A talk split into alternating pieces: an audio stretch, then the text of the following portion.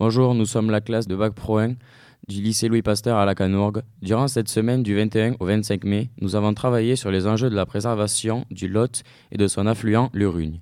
Les élèves Gaspard, Loïs, Maxime, Antoine, Alexis, Julien, Bastien, Jordan, Morgan et moi-même allons répondre à plusieurs questions. A-t-on besoin de l'eau? Quelles menaces pèsent sur nos rivières? Et y a-t-il des solutions pour réduire la pollution dans nos rivières? Pour commencer, des élèves sont allés à l'encontre des habitants de la Canourgue. Alors qu'est-ce que vous voulez poser comme question? Déjà, vous connaissez l'Urugne Oui, quand même, euh, si on ne connaît pas le, le- le- le ruisseau qui passe dans la Canourgue, c'est pas la peine. Hein Donc connaissez-vous le nom des rivières À la Canourgue Alors, il y a quoi? Il y a le Rugne. Après, En bas sur Banassac? On a un sujet, c'est le développement durable. Et on travaille sur la pollution euh, de l'eau à la Canourgue. Et euh, on voulait savoir, euh, de votre point de vue, euh, si vous pensez que elle est polluée ou pas. Euh, je pense qu'elle est un peu polluée. Par rapport à quoi? Euh, par rapport à tout ce que les, les- les paysans là-haut en amont, euh, en amont ou en aval En amont. En amont, ça, j'ai pas dit de bêtises.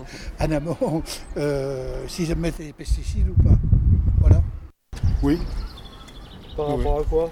Ben déjà le golf, avec les produits qu'ils mettent sur le golf. Déjà par là, et puis par euh, sûrement tout, tout ce qui vient des côtes, les traitements sur le côte. Donc forcément il est pollué. Et pensez-vous que l'Urugne est de bonne qualité? Alors là, j'espère. j'espère. Vous pensez que l'eau elle est de bonne qualité ou quoi Ici? Bah. Oui, Et pourquoi? Parce que déjà euh, le, le- la nature est présente, donc on se dit que certainement il y, a, y a moins de pollution qu'ailleurs. Oui, Ah, que exactement. Le cadre euh, Oui. est euh, très verdoyant, donc on se dit Ouais. qu'il ne doit pas y avoir des entreprises Voilà, chimiques y qui déversent. Peut-être que il n'y a c'est pas une erreur, de- d'élevage mais- non plus, Et il n'y a pas de... De prime abord, voilà. D'accord. On aurait tendance à le penser en tout cas.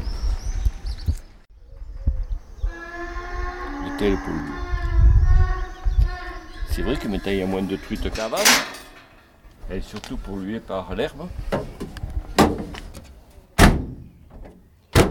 Maintenant on ne peut plus l'enlever. Ça devient compliqué de l'enlever. Ouais. Parce que les pollués, je ne sais rien, moi c'est les pollués. Vous avez déjà vu des gens jeter des, des trucs dans l'eau? Des Maintenant, déchets, mais déchets. au début que j'étais à la mairie, oui. Au début c'était un dépotoir. Maintenant non, les gens font attention parce qu'ils savent que si, si j'étais quelque chose, il y a toujours un témoin et il me porte plainte. Quoi. Du Donc, coup, euh, si vous voyez quelqu'un euh, faire euh, cette démarche, vous allez plainte. porter plainte Direct, ok. Parce qu'ici, il y a beaucoup de pêcheurs. Vous pensez que c'est les pêcheurs qui polluent? Non, au contraire. C'est parce qu'il y a beaucoup de pêcheurs qu'il n'y a pas de pollution. D'accord. Parce que eux, ils sont plus vigilants. Hum, directement non, mais on en voit. On voit des déchets. Donc euh, forcément il y a des gens qui y jettent. Aujourd'hui, non, mais... euh, Mais on oui, sait que ouais, oui. Les touristes. Alors les touristes, euh, je dirais pas que c'est dans les rivières. hein. Moi, je dirais qu'ils prennent les champs euh, pour des dépotoirs, pas forcément les rivières. Ah non, moi moi, je habite la Motte, alors je ne vois pas ici. Mais je sais que de temps en temps, on voit, euh, la- on voit qu'il y a des saletés. Les gens, quand ils font leur jardin, c'est plus simple de le mettre à l'eau que de, de le mettre dans une... Et euh, si vous envoyez, si vous voyez une personne, euh, Je lui tire les oreilles, vous lui tirez les oreilles. c'est tout. Qu'est-ce que vous voulez que je fasse? Non. Je ne vais pas aller, euh, aller aux gendarmes pour, euh, pour aller cafarder. Bon, c'est tout? Ben, merci beaucoup. Ça y est, Merci. Voilà, c'était ça. Maintenant, c'est Bastien et moi-même qui nous sommes demandé si nous avions besoin de l'eau. L'eau est à la base de tout. On en a constamment besoin. Par exemple, pour Monsieur Valentin, agriculteur sur le Fraissinet, l'utilisation de l'eau est primordiale. On abreuve les vaches avec euh, de l'eau du Mont Lozère, donc euh, l'eau de, euh, du réseau qu'on appelle. Voilà, alors après on a quelques sources dans des pâturages où on s'en sert quand il y a de l'eau. Donc au printemps, après l'été ça sèche. Et il a aussi un lac collinaire d'une contenance de 13 500 mètres cubes pour arroser la luzerne.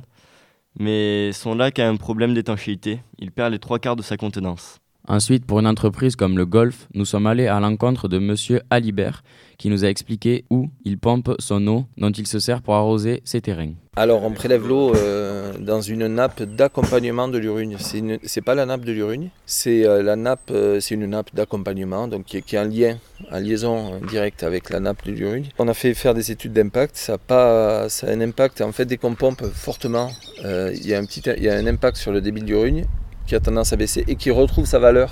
Même si on continue de pomper, qui, re- qui remonte, euh, y a- y a- voilà, ça revient à, à la valeur initiale.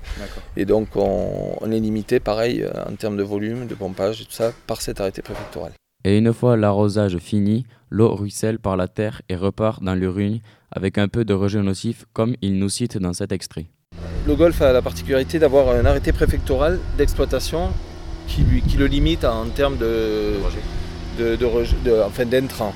Donc euh, produits phytosanitaires, engrais euh, en particulier. Il s'alimente aussi grâce à des réserves d'eau de pluie dont une de 4000 m3 et prévoit d'en construire une de 5000 m3 pour alimenter le haut du parcours du golf. Il pompe 30 000 m3 par an. On en conclut que le golf se serve de 1 litre et demi par mètre carré par jour. La pisciculture fédérale a besoin de l'eau pour sa production. Pour cela, elle détourne le cours de l'Urugne pour la faire passer dans la pisciculture. À la sortie, l'eau est traitée par un filtre à tambour pour rejeter une eau de qualité dans l'Urugne. Et pour finir, on est allé voir M. Baraza qui s'occupe de l'eau de la Canorgue. Pour alimenter toute une population, la mairie de la Canorgue a installé une station de captage à la source de la Canorgue qui va filtrer l'eau et l'envoyer directement au robinet. Après, il y a les riverains qui, grâce à des motopompes, utilisent l'eau de l'Urugne sur une demande auprès de la mairie pour leur arrosage personnel. Mais en cas de sécheresse, un arrêté préfectoral indique que plus aucun particulier n'a le droit de pomper l'eau. Mais une fois leur arrosage fini, elle est reversée dans l'Urugne grâce au ruissellement souterrain. Il est important de savoir que la qualité de l'eau de l'Urugne est contrôlée par l'Agence régionale de la santé quatre fois par an. Les eaux usées sont par la suite acheminées dans un réseau de canaux souterrains vers la station d'épuration où elles sont traitées puis rejetées dans un état suffisant pour être une eau baignable. C'est ma terre où je m'assois. Ma rivière, l'eau que je bois, qu'on n'y touche pas. Comme nous a dit Bastien, l'eau est rejetée dans le Lot par la steppe et de qualité baignable. Elle n'aura donc aucun impact sur l'eau du Lot et sa répisylve. Tiens, en parlant de répisylve, Morgane et Julien, vous allez nous expliquer ce qu'est la répisylve et à quoi ça sert. La répisylve est la végétation vivant sur les bordures des rivières. Elle peut être plus ou moins large en fonction de la géologie de la rivière. Durant cette semaine, lors de nos sorties sur le terrain, nous avons pu parcourir les berges et nous avons observé différents types de végétaux, tels que le sol, le chêne, le robinier, qui jouent un rôle important. Elle tient les berges grâce à leur fort enracinement. On y retrouve aussi le peuplier, qui a un rôle moins important car il ne maintient pas les berges. Et enfin, on a les plantes invasives telles que la renouée du Japon, qui est un danger majeur pour la biodiversité. Elle grandit vite et donc empêche la croissance de plantes plus bénéfiques pour l'environnement. De plus, elle est très résistante. C'est la première plante à recoloniser les pentes des volcans là-bas après les éruptions. Donc c'est vous dire la capacité qu'elle a de s'implanter, de s'adapter. Euh, chaque bout de rhizome ou chaque bout de tige verte, quand elle grossit un petit peu, est capable de redonner un plant. Cette végétation abrite de nombreuses espèces animales. On y rencontre des loutres, différentes espèces d'oiseaux et d'insectes. L'ensemble forme un écosystème riche et varié. La répisylve permet de limiter les intrants grâce à son pouvoir de filtration, comme nous explique M. Richard. Justement, ça sert de filtre par rapport aux intrants, aux intrants que les, euh, les agriculteurs mettent sur les parcelles. En général, ils en mettent suffisamment. Normalement, il y a une zone de 30 mètres qu'ils doivent respecter. Et cette ripisylve va servir de barrière pour éviter que par ruissellement, tous ces intrants partent à l'eau et tuent justement pas les po- poissons dans un premier temps, mais les invertébrés. quoi.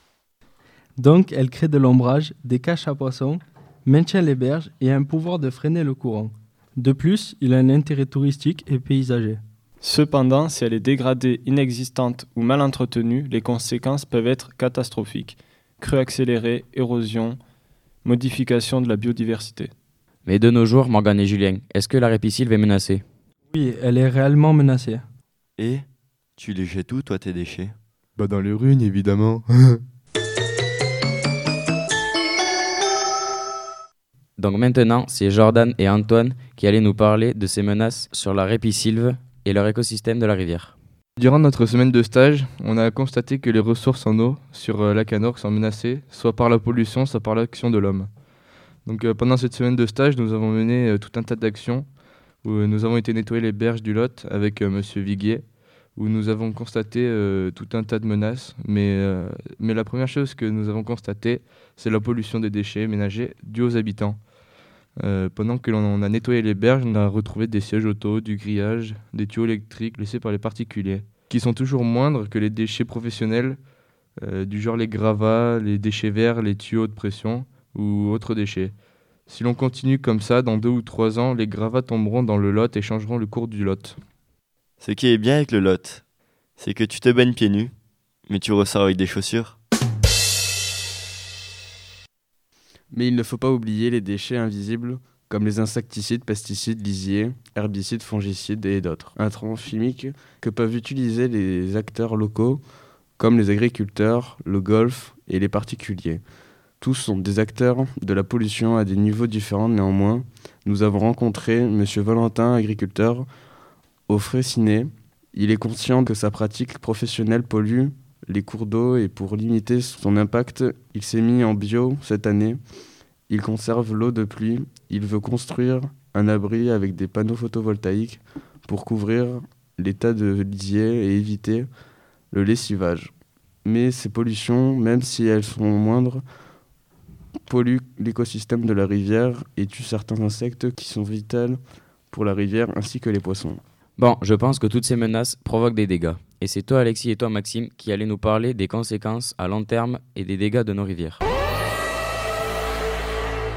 Ceci est une alerte environnement du ministère de l'écologie. N'agissez pas seul. Votre mobilisation est essentielle. Flash spécial 2040 à la Canon.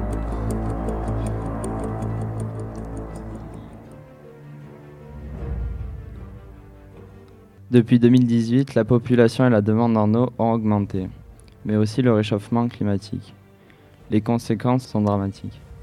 L'Urine perd chaque année une quantité d'eau importante. La commune a pris la décision de privilégier la population plutôt que les entreprises.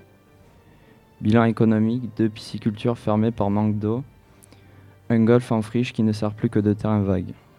Ensuite, au niveau de l'environnement, les engrais et les pesticides sont les polluants qui font le plus de mal à la faune aquatique, et plus particulièrement aux invertébrés, ce qui va engendrer la mort de beaucoup de poissons car ils ne, peuvent plus se nourrir. C'est toute une chaîne alimentaire qui disparaît. Mais pas seulement, les poissons disparaissent, il y a aussi les loutres et les martins pêcheurs, espèces déjà menacées en 2018. Ces animaux disparaîtront d'ici peu. Il y a aussi la renouée du Japon, déjà introduite et envahissante il y a une vingtaine d'années. Elle s'est encore plus développée et les berges du Lot sont complètement envahies. Cette plante euh, envahit aussi la plupart des départements français. Elle est indestructible. Essayé le principe en faisant une fauche à la période où on se disait peut-être c'est la sève descendante et on laissait ça de hauteur des cannes et j'y mettais de la saumure.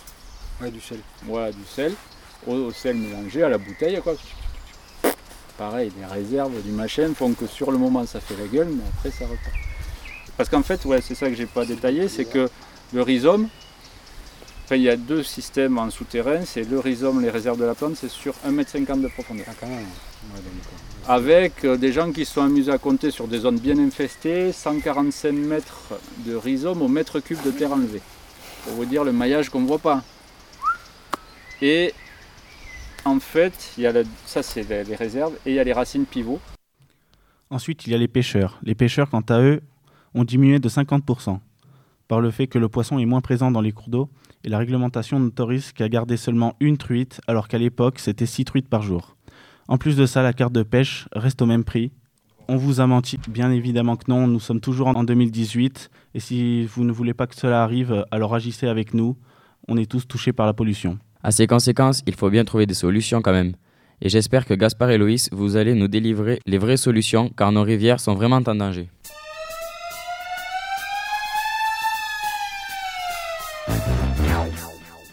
Loïs et moi, nous avons essayé de mener une enquête pour recenser et trouver des solutions à certains problèmes. Nous avons eu la chance d'interviewer des professionnels exploitant l'Urugne. Nous avons tenté de trouver des solutions pour préserver la rivière. Nous sommes donc allés voir le responsable de la station d'épuration de Banassac, M. Sigrist, qui nous a présenté le fonctionnement de la steppe. Bah, on reçoit toutes les eaux euh, des communes de la Canorgue, Banassac et une partie de Saint-Germain. Euh, tout ça arrive ici euh, après un pompage. Et ici après bon, on traite comme, euh, comme toutes les stations d'épuration quoi, avec de la bactério. Nitrification, dénitrification. Enfin, Bon alors Gaspard, on en retient quoi? La STEP a pour objectif et fait son possible de rejeter de l'eau baignable en sortie. Mais elle n'arrive pas à traiter la totalité de ces déchets médicamenteux, ce qui pose problème à la faune et à la flore. Mais Gaspard, cette station est très performante certes, mais cela ne suffit pas si le réseau en amont n'est pas fonctionnel. D'autant plus que le réseau est unitaire, donc l'eau de pluie et les déchets se mélangent et arrivent en masse. En conséquence, des vannes s'ouvrent, donc l'eau se reverse dans l'Urugne en période d'orage. Oui, tu as raison. Monsieur Viguier nous a expliqué le fonctionnement du réseau souterrain de la Canorgue. On a une super station d'épuration qui récupère ici les eaux de Saint-Germain, Banassac. Ok? Et ça c'est chouette. On a vraiment un outil, peut-être où les Gémeaux y vont euh, régulièrement. Par contre, le réseau, certes, il s'améliore euh, petit à petit, mais euh, un réseau d'assainissement, ça peut être soit unitaire, soit séparatif. Unitaire, ça veut dire que le pluvial et les égouts se mélangent. Donc à chaque fois que vous avez un gros orage, le réseau il est plein, il sature, et vous avez ce qu'on appelle les bypass, c'est-à-dire des petits clapets sur le réseau qui s'ouvrent, et le milieu récepteur, bah, c'est le cours d'eau, quoi, généralement. Euh, soit vous avez du séparatif, c'est-à-dire qu'on met d'un côté le pluvial qui va directement au cours d'eau, et euh, vous avez l'assainissement euh, qui arrive jusqu'à la station d'épuration. Voilà. Il faut savoir qu'ici, on a encore des secteurs où c'est pas séparatif. Il faudrait faire des campagnes de sensibilisation, comme la Fédération de pêche par exemple auprès des jeunes. En parlant de ça, on pourra en mettre à Intermarché. Oui, sur le traitement de l'eau, comme sur la station de Lavoto. Tu crois que c'est vraiment performant? D'après une anecdote, l'eau se déverserait quand même en petite partie dans l'Urugne, malgré les efforts que l'on fait pour empêcher cela. En effet, sur une échelle à long terme, ça doit être plutôt destructeur pour le Rugne. Tu penses que ça serait quoi les solutions à ce problème? Il faudrait peut-être construire une rigole qui ramènerait le peu de produits du Lavoto dans le bassin de décantation qui se situe sous Intermarché. Bah Nico, tu l'as trouvé où ton pneu pour la ZX Bah au bord du Lot, bien sûr. Le Lot, fournisseur officiel de la ZX à Nico. Eh bien merci Gaspard et Loïs de ces solutions proposées. J'espère que les choses vont évoluer. Nous remercions en particulier Monsieur Richard, Monsieur Viguier, Monsieur Valli, Monsieur Chouk, Monsieur Barrière, Monsieur Siniste, Monsieur Alibert, Monsieur Valentin, Monsieur Baraza, qui ont bien voulu répondre à nos questions. On remercie aussi tous les enseignants qui nous ont accompagnés durant toute cette semaine.